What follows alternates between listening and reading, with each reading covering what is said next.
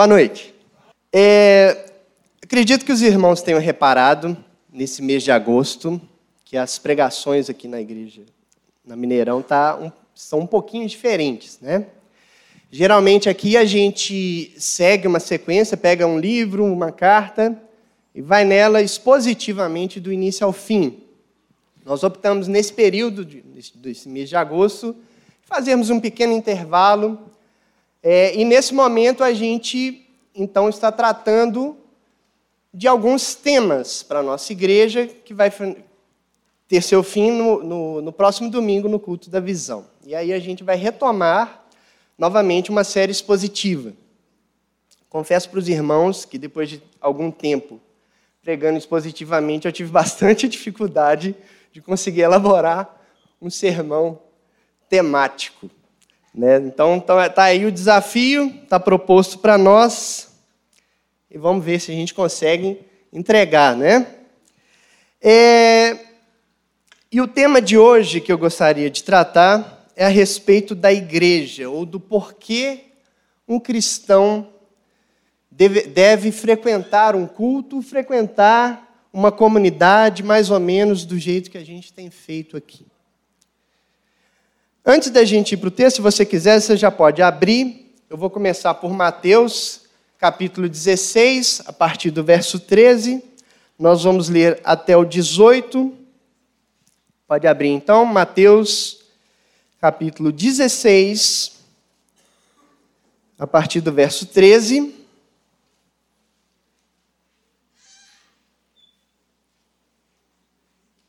Todo mundo abriu? Não. Amém ou não? Ah, tá bom. Mas antes da gente ler, eu queria falar de algumas coisas, né, de dar alguns, algumas informações a respeito desse tema. Começando por uma pesquisa, pesquisa ela tem um, é um pouquinho antiga, ali por, no meio da, da década passada, é, mas que traz algumas informações interessantes sobre essa questão de frequentar a igreja. Aqui no Brasil, quanto a essa pesquisa, houve um, uma diminuição do número de católicos de 21,3%. Por outro lado, o número de evangélicos aumentou em 13%. As outras religiões não aumentaram e nem diminuíram. Mas é aí que tem um fenômeno, no mínimo, curioso. O número de 100 religiões aumentou em 7,2%. O que, que isso quer dizer? Quer dizer que isso aí demonstra. Deixa eu colocar isso aqui em cima.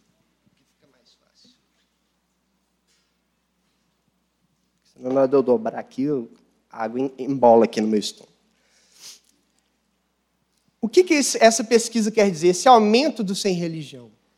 É que, bem provavelmente, pessoas passaram pela religião evangélica, pela nossa religião, pela nossa fé, e saíram. O número, é, é, a, a média de tempo né, de igreja dessas pessoas é mais ou menos cinco anos.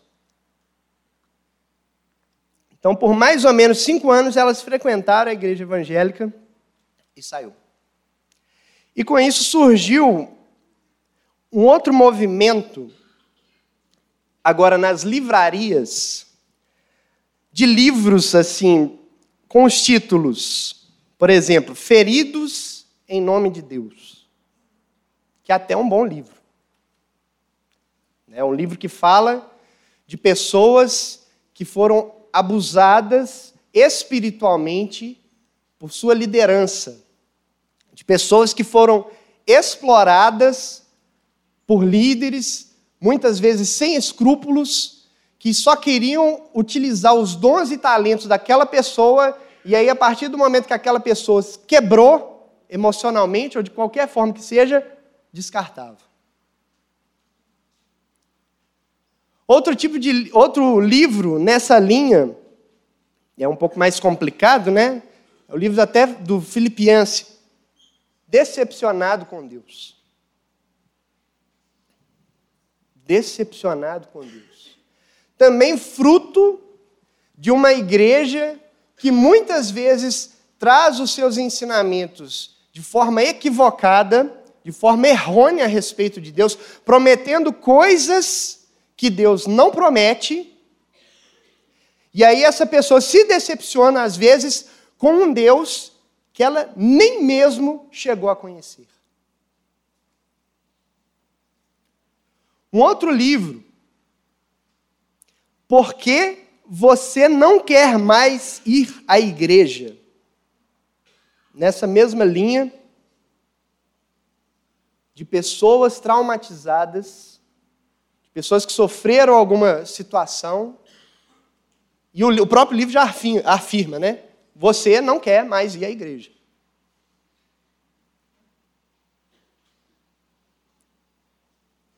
Mas não é simplesmente situações é, ruins que façam com que as pessoas não venham à igreja. Existe um, um movimento chamado de igreja emergente ou também de pessoas intituladas desigrejadas.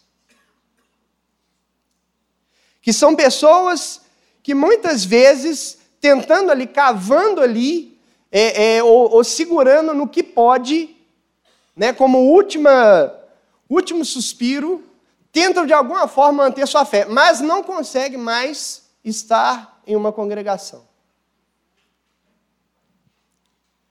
Alguns outros, porém, acreditam que a própria igreja, que a igreja toda se perdeu por uma questão de institucionalização. Ou seja, porque a igreja ela é uma, uma, uma instituição organizada, que tem um CNPJ ou, e, e várias características, e essas igrejas muitas vezes se transformam em outras coisas, a gente sabe disso, né?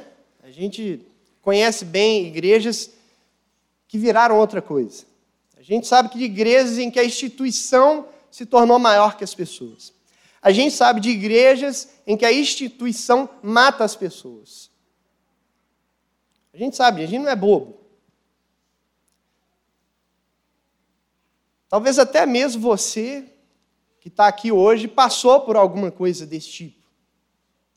Ou foi ferido pela, pela instituição ou por pastores, ou teve um equívoco a respeito do conhecimento de Deus e queria abandonar tudo, e aí de repente você chega aqui e você com o seguinte pensamento: ah, vou dar mais uma chance.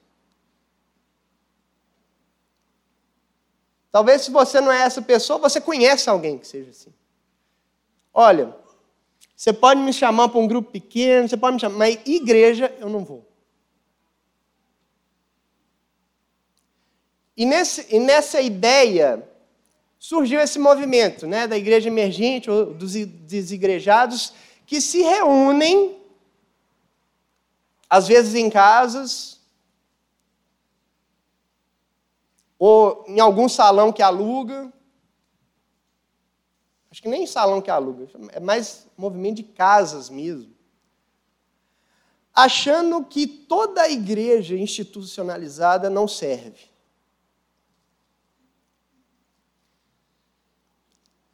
E, aparentemente, a ideia deles é resgatar as raízes do Evangelho, as raízes da igreja.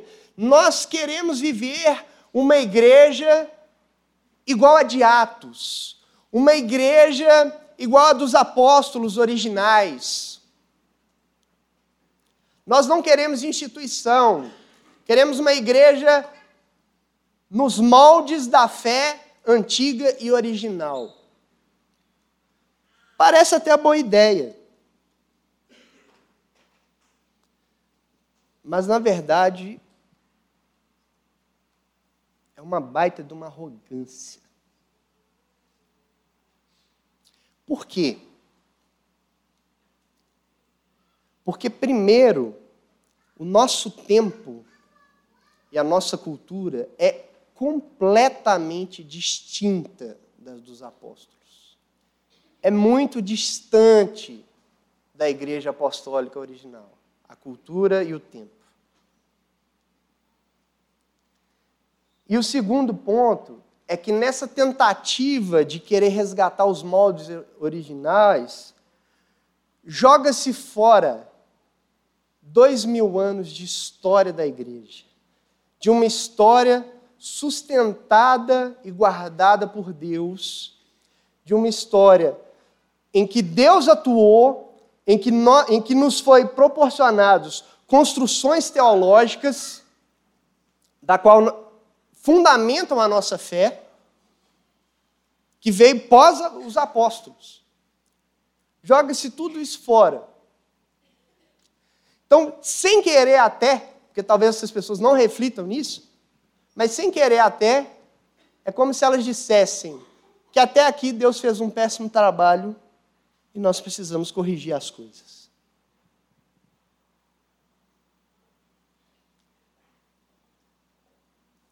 E talvez toda essa confusão, toda essa problemática em relação a, a ir à igreja, não ir à igreja, instituição, não instituição, talvez se, é, se perde os propósitos iniciais da igreja. Talvez até mesmo se esquece como que tudo isso começou. E é por isso que nós vamos começar por esse texto de Mateus. Acompanhe, por favor, na sua Bíblia.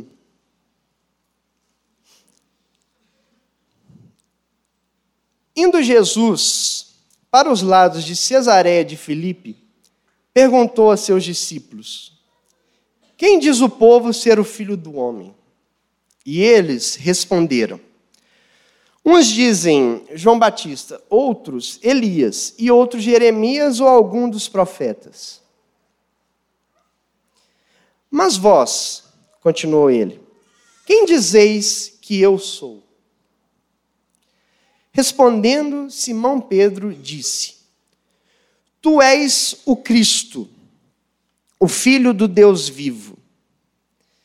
Então Jesus lhe afirmou: Bem-aventurado és, irmão Barjonas, porque não foi a carne e sangue que te o revelaram, mas meu Pai que estás nos céus.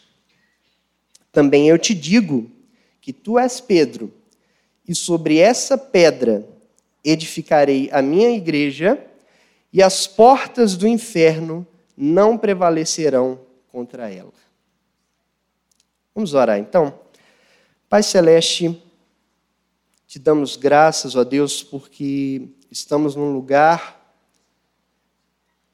em que o calor do Senhor, ó Deus, se faz presente, porque estamos entre irmãos.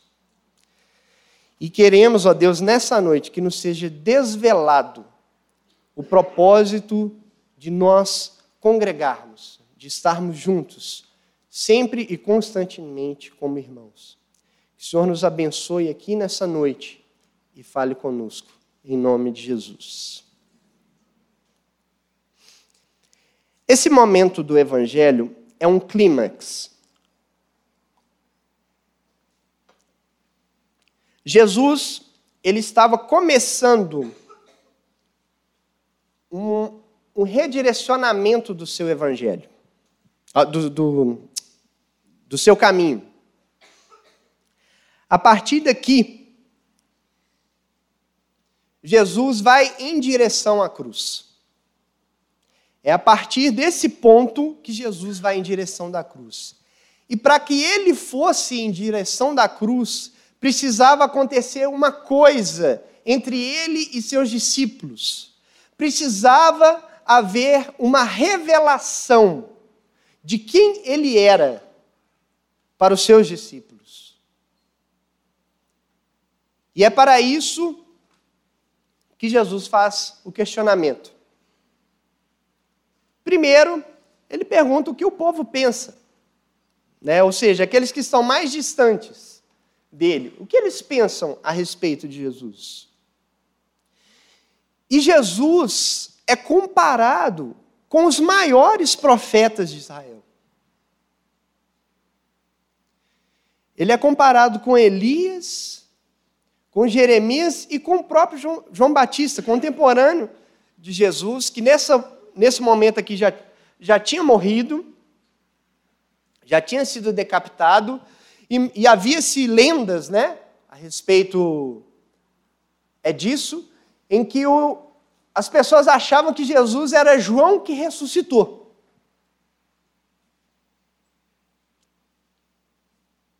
Só aí dá para a gente perceber algumas características do, do, próprio ministério de Jesus, né? Que ele era um homem, talvez de ímpeto, como João era, confrontador, denunciador. Daí a comparação dele com o profeta. Isso pode ser, pode até parecer bacana, pode parecer uma coisa né? legal, é um grande homem de Deus. Né? E muitas religiões consideram Jesus assim, um grande mestre, um grande homem de Deus, um grande pregador do amor, um grande sábio, um grande profeta. Só que pensar nisso, por mais piedoso que pareça, por mais elevado que pareça, é bastante problemático.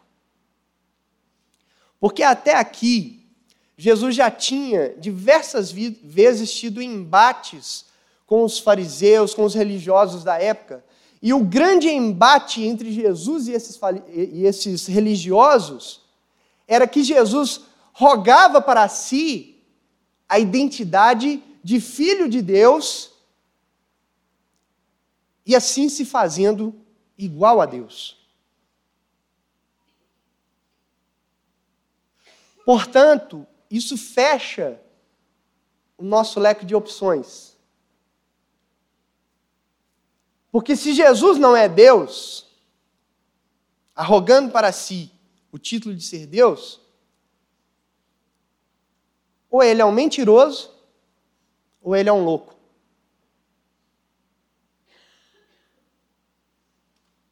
E se ele é um louco ou um mentiroso, ele não é grande. Mas se a gente o considera grande, ele é o Filho de Deus. Ele é quem ele diz quem ele é. E era isso que ele precisava que os seus discípulos soubessem. Portanto, ele se vira para os discípulos. E vocês? Quem vocês dizem que eu sou?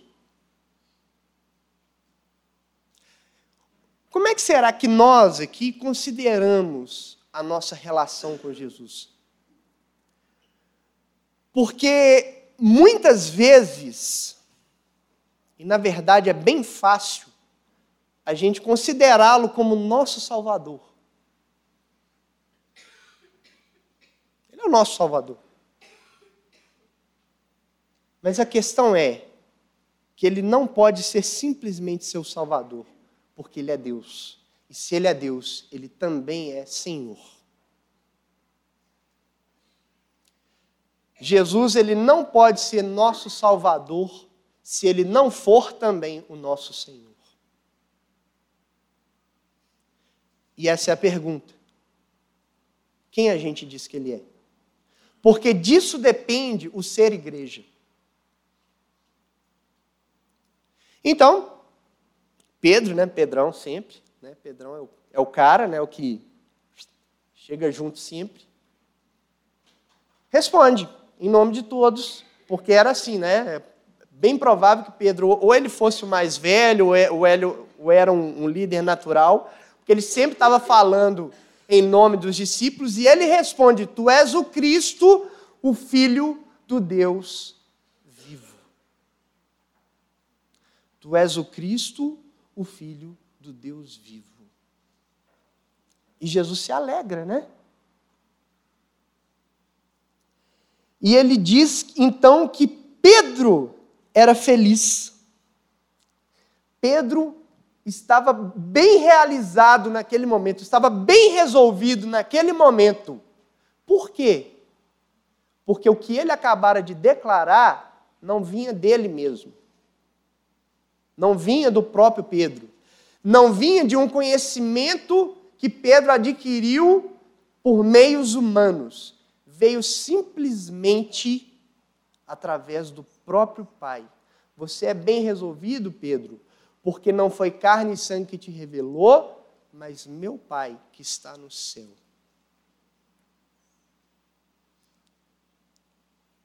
Então, o que é a igreja? A igreja é a reunião daqueles que receberam a mesma revelação de que Jesus é o Filho de Deus. E se Ele é o Filho de Deus, Ele é nosso Senhor e nosso Salvador. Então, Jesus faz uma brincadeira, né? No grego tem uma brincadeira entre as palavras, né? Olha, eu te digo, você também é Pedro, e sobre essa rocha. E aí tem as brincadeiras. A palavra para Pedro, né? É, é, é Petros. E sobre essa rocha, que é Petra, construirei a minha igreja. Então a rocha não é Pedro, não é Petro, é Petros, porque essa palavra significa simplesmente uma pedrinha, uma pedra que foi arrancada de algum lugar, um pedacinho de pedra. E não se constrói uma igreja em cima de um pedacinho de pedra. Uma boa construção tem que ter um bom alicerce. Um bom alicerce, nessa época aqui, é em cima de uma rocha, um rochedo. É a mesma palavra usada lá no final do Sermão do Monte, quando Jesus fala que o homem prudente é aquele que constrói, né, é aquele que guarda as minhas palavras e as obedece, ele é semelhante ao homem que constrói a sua casa em um rochedo. Petra. E é sobre essa Petra que a igreja está construída. A, palavra igreja né, eclesia, é, ela literalmente significa chamados para fora. Mas não é igual muitas vezes já ouvi que as pessoas falam, é tipo assim, é chamados para fora daqui. Né, para fazer ir lá fora. Geralmente é missionário que fala isso, né? Chamados para fora. Então tem que todo mundo sair daqui e fazer missão lá fora. Não é isso é chamados para fora, igual acontece com a gente mesmo. É, era uma palavra usada para as assembleias da cidade, onde o povo se reunia para tomar decisões a respeito da cidade. Era, é, é, então a palavra eclesia é exatamente o que acontece conosco. Nós somos chamados para fora das nossas casas para reunirmos em assembleia, na Assembleia dos Santos na reunião de todos aqueles que consideram que Jesus é o Filho de Deus, logo seu Senhor e Salvador.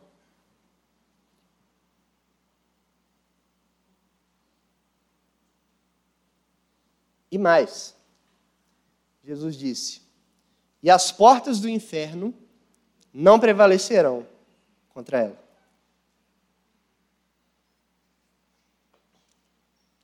Entenda uma coisa.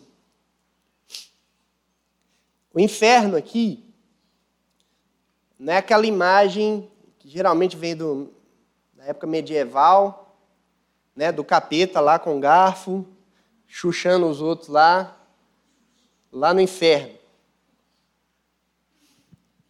É, inferno não é isso. A palavra grega é Hades. Se eu não me engano, o, o foi projetada aqui no texto, estava lá Hades, as portas do Hades. Né? Então, o Hades era o mundo dos mortos.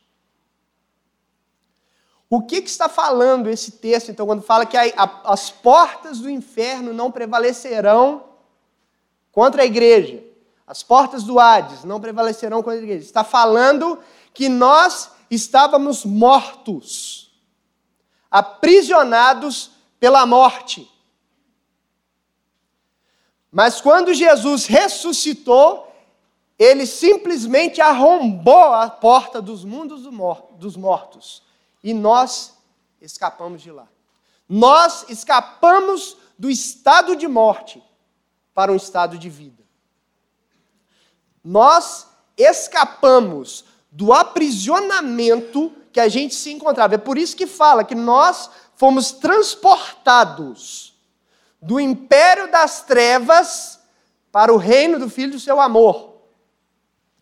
Nós saímos das trevas e viemos para a luz. Não há poder da morte sobre nós, ainda que a gente morra.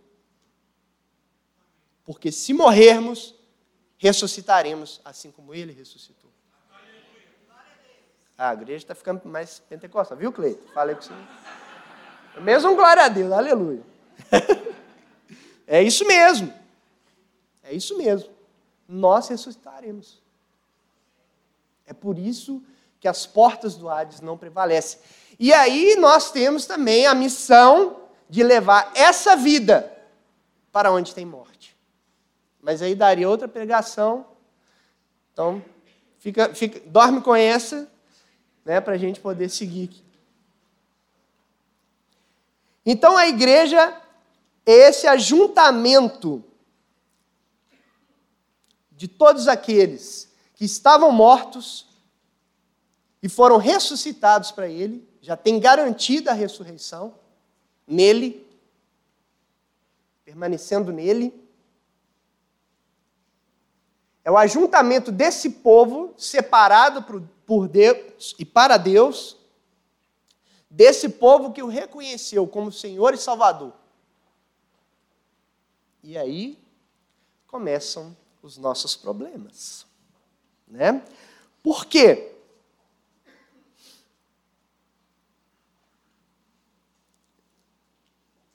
Porque a igreja é uma reunião de pecadores. Né? Então a gente chega na igreja, uma igreja como essa, né? tem estacionamento, a vista bonita, pessoal que recepciona com um sorrisão. Você ganha balinha, gente. Você ganha balinha. Pô, que igreja top, cara. Ó, a mensagem dos caras é top. Nossa, igreja é chique demais. E aí, de repente, por um desses acasos, um belo dia, um dos líderes da igreja te dá uma má resposta. Te trata mal. Ou então o irmão. O irmão te fala alguma coisa que você não, não desce, né? Fica atravessado. Que igreja é assim, né? Você acha que tem. As, as pessoas que têm esse tipo de ilusão com a igreja vão sofrer decepções. Né? Porque a igreja não dá para você achar que tem gente né, bonitinha, cheirosinha, santa, né, completamente amadurecida, né, prontinha ali,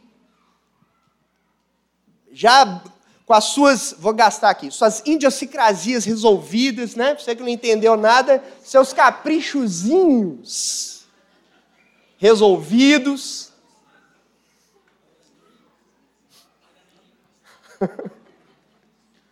seus caprichozinhos bem resolvidos, né? Aí a gente acha que todo mundo é cheirosinho, fofinho. Você tem gordinho igual eu, agora fofinho, meu amigo.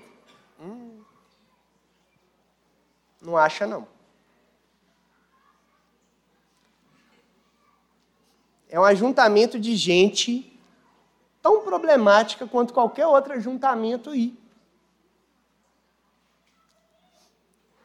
Há, há muitos anos, na história, a igreja ela é reconhecida como um hospital.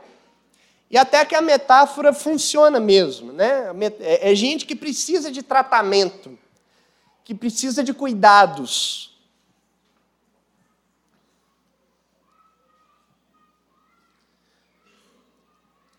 Se bem que a Bíblia trata a igreja sempre como exército, povo de guerra, valente, preparado para a batalha, né? Mas a metáfora cabe. Então, os problemas da igreja, eles começam quando a gente tem ilusões a respeito da própria igreja. E aí, a gente faz beicinho. Porque ninguém pode pisar no nosso pé, não é verdade? Esse é um fenômeno muito comum. E é esse fenômeno que acontece é que faz com que as pessoas parem de frequentar a igreja. É o que a gente chama de sentimentalismo. Nessa ideia de sentimentalismo, a gente romantiza a relação com a igreja, com as pessoas da igreja. A gente acha, né, ou, ou idealiza uma igreja perfeita. E aí, quando vem a frustração e quando você descobre que a igreja não é legal, que a igreja não é legal, não tem ilusões. Mas quando você descobre da pior forma que a igreja não é legal, você cai para o polo oposto, para o outro extremo do sentimentalismo que a gente chama de cinismo. O cínico, nesse caso, não é aquela pessoa falsa. Não, fulano é cínico, é traíra. Não. Nesse caso, o cínico é aquele que se recolhe em si mesmo. Ele sofreu algum tipo de frustração, de decepção, de situação, como essa que eu descrevi. Foi abusado espiritualmente falando. O líder manipulava ele o tempo todo, controlava a vida dele, controlava com quem ele ia sair, com quem ele ia, o que, que ele ia fazer, se ele podia viajar. Controlava até mesmo a quantidade de dinheiro que ele ia investir na igreja. E essa pessoa é desiludida. E aí ela passa a não acreditar em mais ninguém. Então aí nós temos vários níveis de cinismo. Ou não acredita mais nas pessoas. Ah, não, já passei por isso aí. Não dá para confiar nas pessoas. Ou não acredita na instituição. É, não, instituição tudo igual, igreja é tudo igual. É um bando de hipócritas.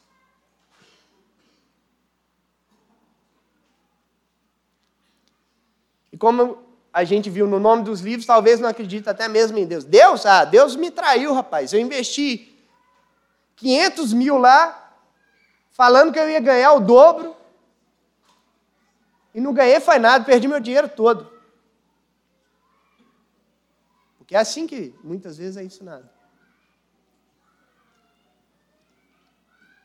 Só que o problema do cínico é que ele foi, de certa forma, enganado porque quis que a Bíblia traz seus alertas. Nós acabamos de ver a carta, primeira carta de Paulo aos Coríntios. E nessa primeira carta de Paulo aos Coríntios, uma coisa que ficou bem evidente é que a igreja, ela é confusa. E ela pode ser bem confusa. E ela pode ser uma reunião de gente egoísta que come o lanche primeiro e nem espera o irmão que não tem condição de comprar o lanche.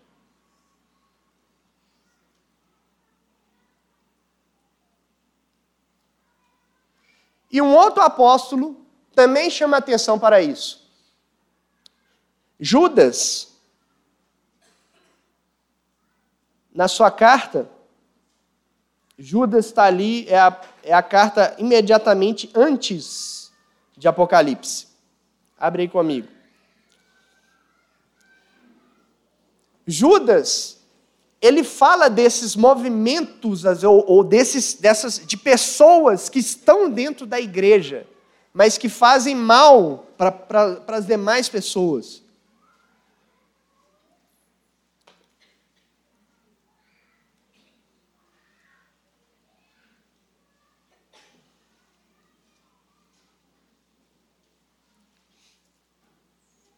E a situação era tão séria que Judas ele começa a carta falando que queria escrever para os irmãos, para que ele endereçou a carta, que ele queria falar mesmo era a respeito da grande salvação. Ele queria falar mesmo da grande obra de Cristo que alcançou, redimiu, salvou e nos preserva para o dia da sua glória. Mas ele não pôde falar isso porque era urgente de se tratar a respeito de pessoas que estavam dentro da igreja e fazendo mal aos irmãos. E eu vou ler apenas o verso 12 com vocês.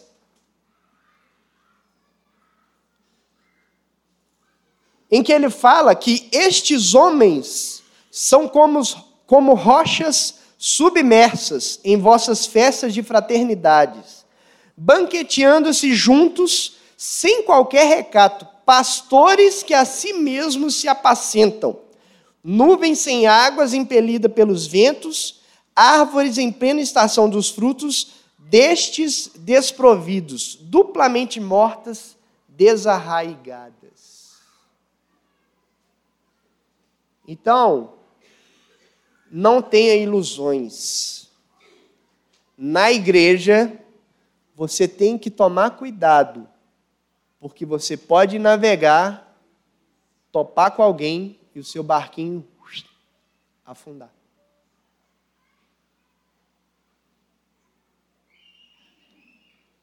Existem pessoas dentro da igreja que joga os, os irmãos para baixo.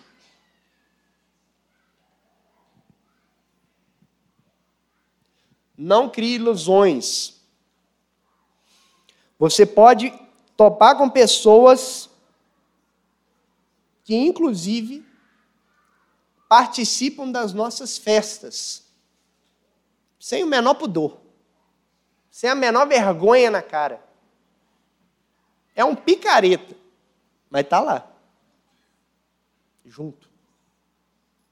Você vai encontrar pessoas desse tipo, dissimuladas desse tipo.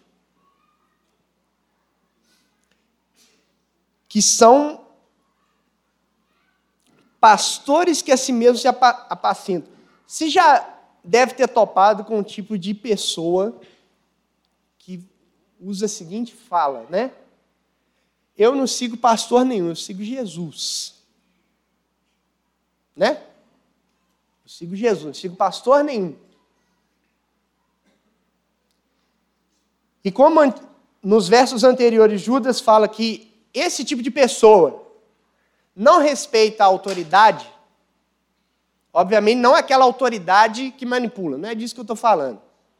Porque, inclusive, essa autoridade que manipula é uma rocha submersa. Mas é de uma rebeldia interna em que a pessoa só faz o que ela quer.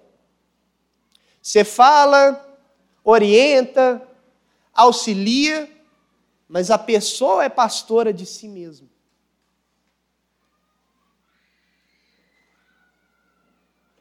E por não respeitar a autoridade,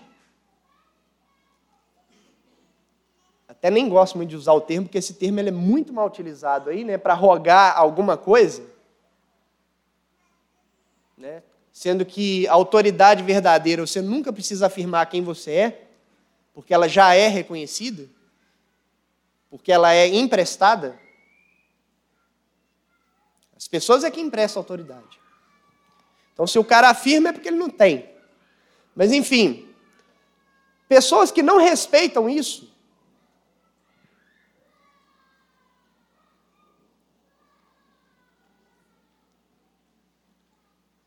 são pessoas exatamente que saem da igreja porque simplesmente, simplesmente não querem é, querem mandar no seu próprio nariz. Não querem prestar contas. E a gente precisa prestar contas. Quando eu falo prestar contas, estou falando que você tem que prestar conta para mim, ou para o Pipe, ou para qualquer pastor daqui, não. Quando eu falo de prestar contas, é do irmão aí do seu lado, que provavelmente é um amigo seu. Quando eu falo de prestar contas, é para as pessoas que caminham junto com você, porque você deve a elas. Paulo fala que a gente deve. A gente deve amor.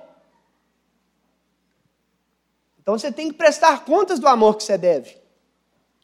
Para mim, meu amigo, eu só vou ficar sabendo da sua história se você chegar até mim. Ou então se você criar muito barulho na igreja, que vai chegar até a gente. Quando eu falo de prestar conta, é de responsabilidade uns com os outros, porque nós temos responsabilidade uns pelos outros. Você tem uma responsabilidade para comigo. Assim como eu tenho responsabilidade para com você. É disso que eu estou falando de prestar contas. E não de pessoas que pastoreiem a si mesmo. E são como nuvens sem águas, né? Você está ali, uma situação desértica, num deserto, precisando da água para que os frutos nasçam. Aí vem uma nuvem, nó massa, é agora. O vento sopra, foi embora. Quer dizer, são pessoas que parecem que têm algo a oferecer, que pessoas que. Porque é uma sutileza, uma coisa que a gente tem que ficar claro. Essas, essas, essas pessoas que a gente pode trombar com elas na igreja e sofrer dano, não está escrito na testa quem elas são, não. E o comportamento delas, muitas vezes, não são comportamentos tão destoados assim, não.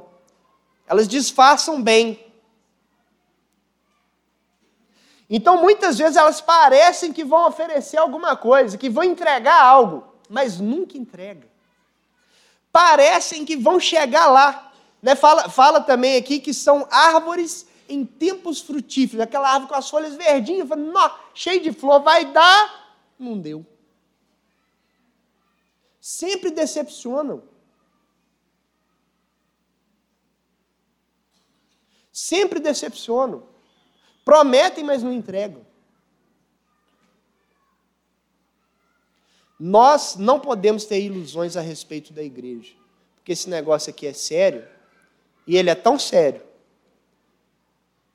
que para ir finalizando hoje, eu quero ler mais uma passagem que, inclusive, sem combinar, mas foi a passagem que o Felipe leu no início, na abertura do culto. Então, volta aí algumas páginas da sua Bíblia para o livro de Hebreus. No capítulo 10.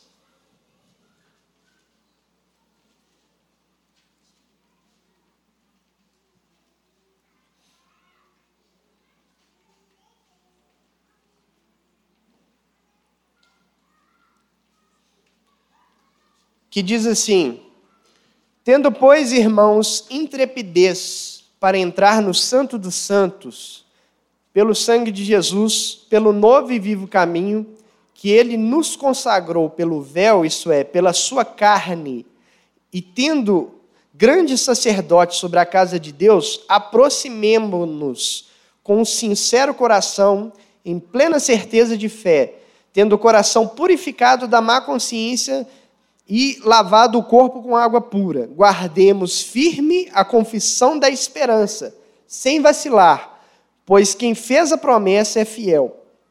Consideremos-nos também uns aos outros para nos estimularmos ao amor e às boas obras.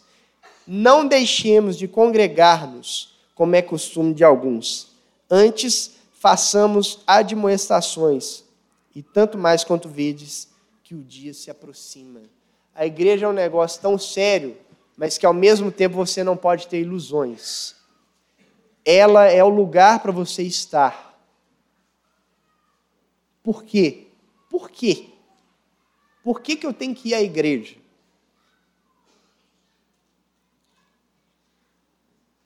Porque, primeira coisa,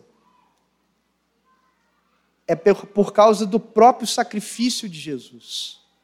O sacrifício de Jesus, né, a forma como ele é descrito aqui, né, entrar no Santo dos Santos pelo sangue de Jesus, né, é, é o que acontecia na antiguidade em Israel apontava para esse momento.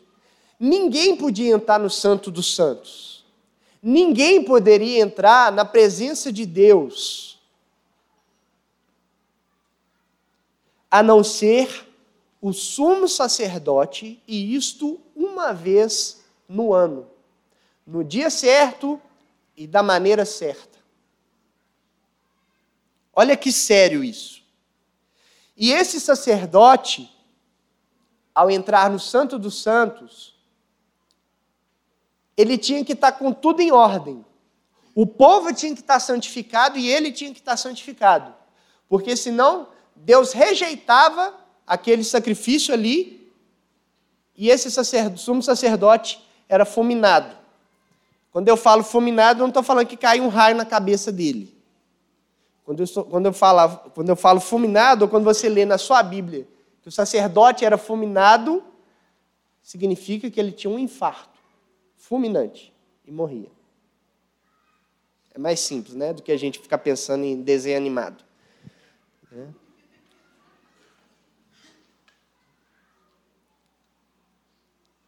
Quando o sacerdote saía vivo, significava que Deus aceitou o sacrifício. O povo bradava como se tivesse sido o gol da decisão na final da Copa do Mundo.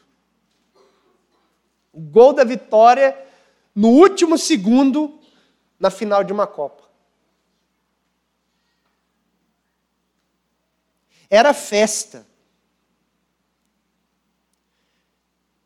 E o sacrifício de Jesus foi exatamente esse movimento em que ele adentra a presença de Deus e sai de lá vivo, porque ele ressuscitou. Isso aí porque ele ressuscitou, nós podemos entrar na presença de Deus, porque Deus aceitou o sacrifício, o santo sacrifício dele, de uma vez por todas. Ele mesmo era o sacerdote, ele mesmo era a oferta. E ele, como sacerdote, abriu um novo e vivo caminho. É um caminho novo porque aquilo que era velho, a necessidade daquilo que era velho, né, ou da antiga aliança de se fazer, passou. Não é necessário mais sacrifícios. O sacrifício eterno já foi feito. E é um caminho vivo, porque é um caminho duradouro. É um caminho aberto e duradouro para nós. Quando Jesus morre, a cortina que tinha, né, o véu que tinha, que separava o santo dos santos, né, das demais partes do, do templo, foi rasgado. O caminho abriu, não tem mais cortina, não tem mais separação entre nós e Deus, porque o, no, o preço necessário para os nossos pecados foi pago na cruz. O perdão foi liberado. E a entrada diante de Deus está liberada por causa do sangue de Jesus, o sangue que está nas nossas vidas nesse momento. O sangue que daqui a pouco nós vamos celebrar, relembrando, através da Santa Ceia.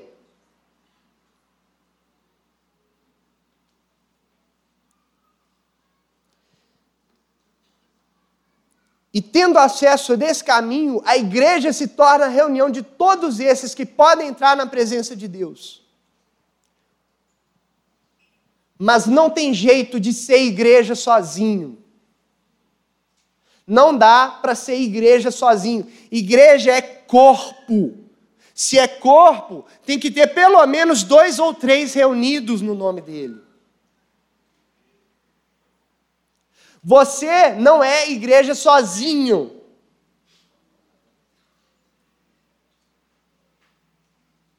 Só é igreja se está junto.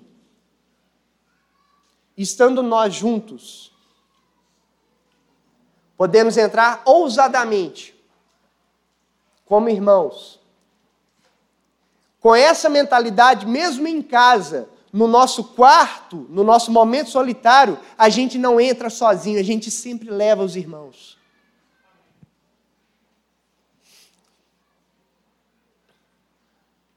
Com esse sacerdote, a gente pode entrar então com esse coração sincero, aberto para ele, honesto.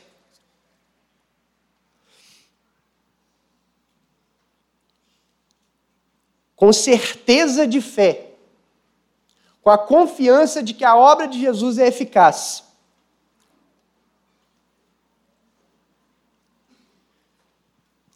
Com o coração purificado, porque o Espírito Santo atua em nós, mudando a nossa consciência, os nossos valores.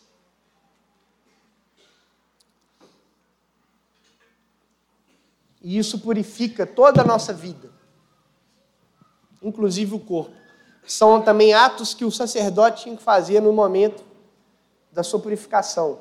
Ele se lavava no tanque, se purificava pela aspersão do sangue. Tudo isso acontece conosco, de forma figurada, pela atuação do Espírito de Deus nas nossas vidas. Então, guardemos firme a confissão da nossa esperança. Que esperança? Que esperança que está falando aqui, que fala, inclusive, que aquele que prometeu é fiel para cumprir. A esperança de que eu e você ressuscitaremos para nos encontrarmos com Ele.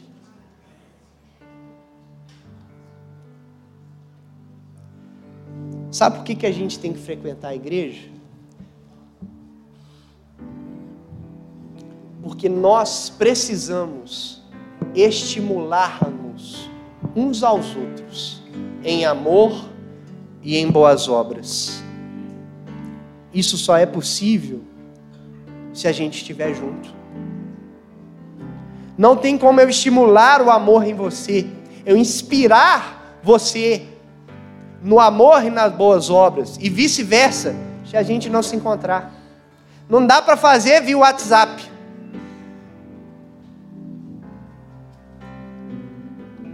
Tem que estar junto. Porque às vezes você vai precisar, não é da minha palavra, é do meu abraço.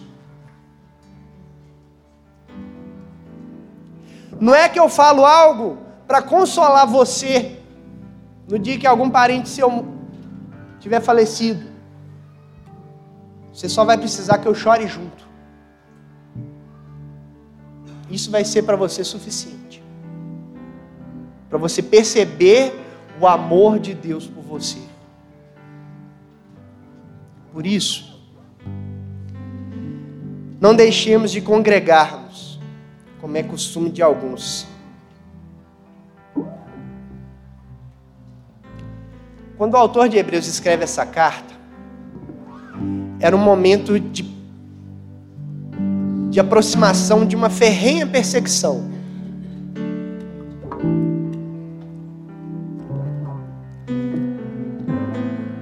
Já estava acontecendo uma perseguição por parte dos judeus. Por isso que ele escreve para os hebreus, né? aqueles desse, que, que viviam especialmente junto aos judeus, ao povo judeu. Quando a pessoa se convertia do judaísmo para o caminho, para o cristianismo, essa pessoa perdia tudo. Perdia mulher, mulher largava ela perdia negócios, sociedades eram desfeitas.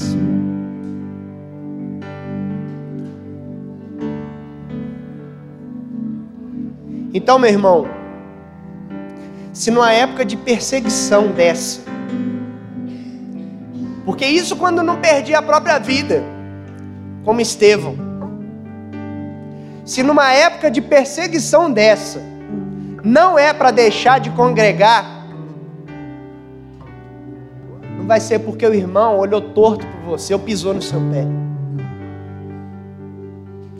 Se a igreja que você está é ruim, não prega o evangelho, sai dela e procura outra, mas não deixa de congregar.